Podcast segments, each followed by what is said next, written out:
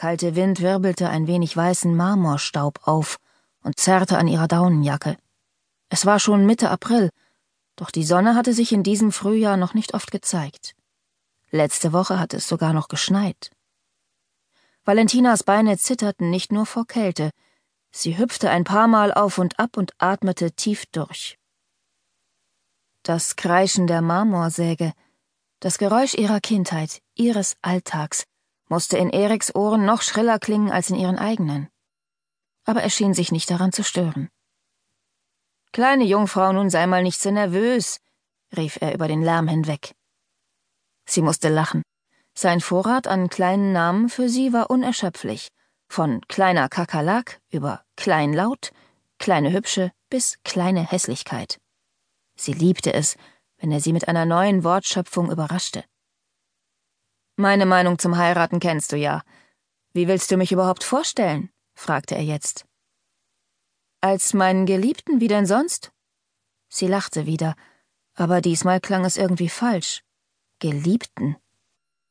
Die vielen Romanseiten, die sie in den vergangenen Tagen übersetzt hatte, färbten auf ihre Sprache ab. Obwohl Erik nach seiner missglückten ersten Ehe auf keinen Fall noch ein weiteres Mal heiraten wollte, würde sie ihn nicht als Geliebten, sondern als Fidanzato vorstellen und hoffen, dass er die Bedeutung des Wortes nicht kannte. Peinlich.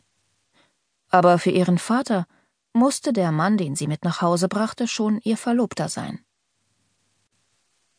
Endlich werde ich mein Leben mit jemandem teilen können, dachte sie.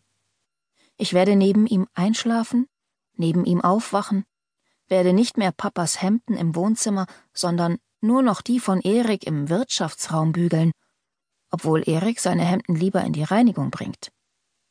Wirtschaftsraum. So hatte die Maklerin die große Abstellkammer neben der Küche bezeichnet.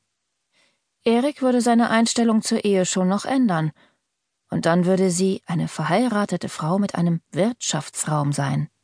Wow. Ein seltsames Gefühl, ganz anders als das, was sie sich früher unter den Wörtern Liebe und gemeinsame Zukunft vorgestellt hatte.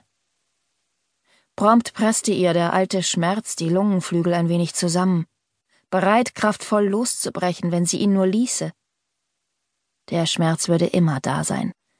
Das hatte sie mittlerweile akzeptiert. Niemals würde es wieder so wie damals. Niemals mehr würde jemand wieder alles von ihr erfahren. Das war vorbei. Sie griff nach Eriks Hand, obwohl er das nicht mochte.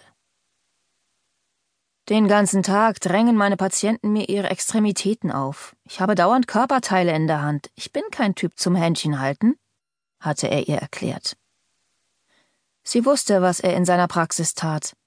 Er hatte sich beim Begutachten ihrer verspannten Muskeln und Sehnen unter ihrem rechten Schulterblatt in sie verliebt und deswegen länger als nötig mit seinen Händen an ihr herumgezogen, getastet, gedreht. Wenn er seine Hand jetzt gleich wieder wegnahm, wäre das ein Zeichen, und sie würde die ganze Sache abblasen.